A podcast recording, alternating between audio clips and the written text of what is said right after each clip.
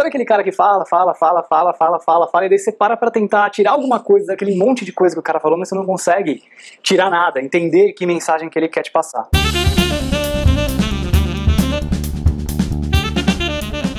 Ou quando você pega um texto, um artigo, num blog, num livro, num jornal, e você lê aquele monte de texto e você tenta tirar alguma coisa daquilo que você leu, mas você tira pouco ou quase nada. Quando você tem aquelas reuniões de trabalho longas, né, que demoram, por exemplo, muito, e aí você para para pensar e você fala, meu, um telefonema de cinco minutos seria resolvido isso muito melhor. É o que eu gosto de dizer que é um, uma relação ruim de sinal e ruído. Signal to noise ratio. Então é mais ou menos assim. Quando você tem o sinal, seria algo de valor.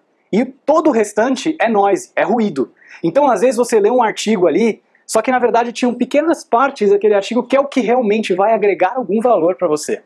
O cara falou, deu uma palestra de duas, três horas, mas o que realmente agrega valor para você é aquele tempo pequenininho. E às vezes a gente se sente numa necessidade de escrever coisas grandes ou de falar muito porque a gente acha que isso vai dar mais importância para a nossa mensagem. Mas na verdade não. Se a gente tentar concentrar mais sinal e menos ruído, a nossa comunicação vai ser muito mais efetiva. Sabe aquele cara que você pergunta para ele se tá tudo bem e o cara começa a te contar uma história que, ah, tá tudo bem sim, mas aí eu fui almoçar e aí eu encontrei não sei quem, e o cara tava com uma calça azul. Por falar em azul, você viu que não sei quem mudou o logo para azul, e daí aquela empresa foi comprada por... E o cara não para nunca mais de falar. E você começa a olhar no relógio, mas o cara não para de falar, né? Ou então aquele cara que você encontra na festa e você, você acaba encontrando sem querer. Aí o cara te chama para conversar e você não consegue sair do cara mais, você não consegue falar com ninguém, fica chato, só tá vocês dois, você fica torcendo, rezando para aparecer alguém para te salvar daquela situação. Geralmente, esse é o perfil do cara que é justamente o contrário do objetivo, é o cara que é prolixo. A objetividade não é apenas falar sem redundância, né? mas ela atinge tudo. A gente pode falar de forma objetiva, sim, ou prolixa, mas a gente também pode agir de forma objetiva ou prolixa. Sabe quando a gente fala, meu, você deu volta, volta, volta, volta, volta e acabou fazendo isso aqui, por que você não veio direto? Esse volta, volta, volta é a prolixidade agindo, na, na, na verdade, ali na tua ação, em vez de estar tá fazendo, agindo na tua fala. Quando você escreve, quando você pensa, você pode ser objetivo ou prolixo nos seus pensamentos e quando você também está codificando. Você olha aquilo que o cara fez e fala, meu, ficou ótimo, ficou maravilhoso, o código tá lindo, mas você deu uma baita de uma volta enorme para fazer uma coisa que você podia ter feito de uma maneira bem mais objetiva, bem mais simples. Tudo que envolve uma atitude mental pode ser prolixo ou pode ser objetivo. Objetividade basicamente implica o não desperdício. Todo aquele ruído que acontece na comunicação ou em qualquer outra atividade é desperdício. Então, ser objetivo é ser ágil. Ser objetivo é ser lean. É isso, na verdade, que os próprios métodos ágeis de desenvolvimento de software tentam fazer. Tirar todo o desperdício do nosso processo. É isso que Lean faz na Toyota. Tira todo o desperdício do processo deles também e tenta eliminar esses desperdícios. Objetividade é você procurar o caminho mais inteligente, o caminho de menor resistência. É o que a natureza faz, é o caminho que a água faz. Ela vai correndo por onde tem menos resistência. Tem uma coisa aqui, ela desvia.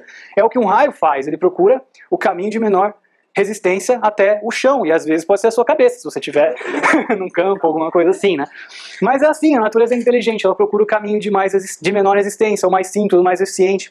Negligência, preguiça, protelação são manifestações diferentes de a gente não ser objetivo, porque a gente está fazendo o quê?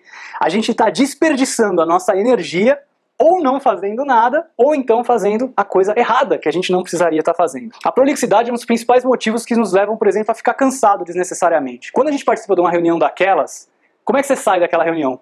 Acabado, não sai? Cansado porque você está dispersando energia. Né? Isso implica no desperdício de energia e a gente acaba ficando exausto com aquela sensação de ter feito. Muitas vezes a gente sai com aquela sensação até de ter feito muita coisa, mas ao mesmo tempo a gente não foi eficaz, a gente não usou bem esse tempo. Então a gente tem que tentar parar de falar só para ouvir a própria voz e realmente falar coisas que vão agregar alguma coisa. Só que para ser objetivo, tem um, um, ponto aqui que a gente tem que se planejar, a gente tem que preparar. Uma reunião objetiva, muitas vezes de 10 minutos, requer que você se prepare 20 minutos antes da reunião justamente para você poder ir direto ao ponto. Então, ser simples, por mais.